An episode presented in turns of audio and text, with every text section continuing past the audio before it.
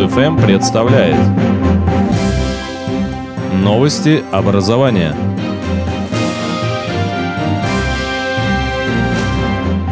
Добрый день, в эфире новости образования. Сегодня в выпуске. Телеканал «Москва-24». Выпускники школ напишут всероссийскую контрольную по географии.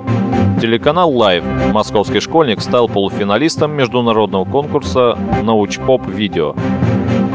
И газета «Комсомольская правда». Готовь сани. А теперь подробнее.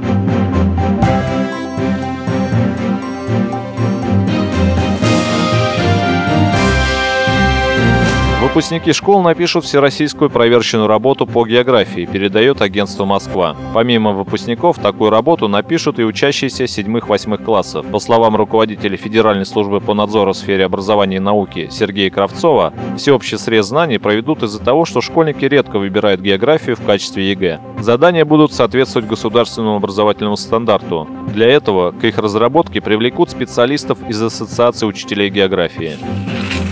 Столичный школьник Андрей Стопран пробился в полуфинал международного конкурса научно-популярных видео, финансируемого миллионером Юрием Мильнером совместно с другими богатейшими интернет-предпринимателями, включая Марка Цукерберга, Сергея Барина, Присциллу и Салмана Хана. В случае удачи победитель конкурса получит стипендию в 250 тысяч долларов, который сможет потратить на оплату обучения в любом вузе мира. Его учитель будет награжден призом в 50 тысяч долларов, а школа получит современную научную лабораторию стоимость 100 тысяч долларов.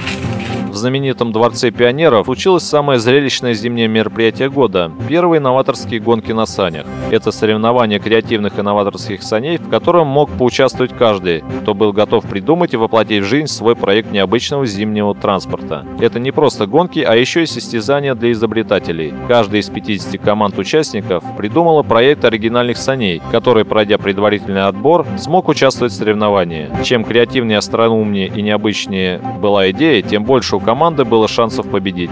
Единственное ограничение, которое было у изобретателей и участников гонок, в санях не должно было быть двигателя. Это все новости на сегодня. Услышимся завтра в это же время.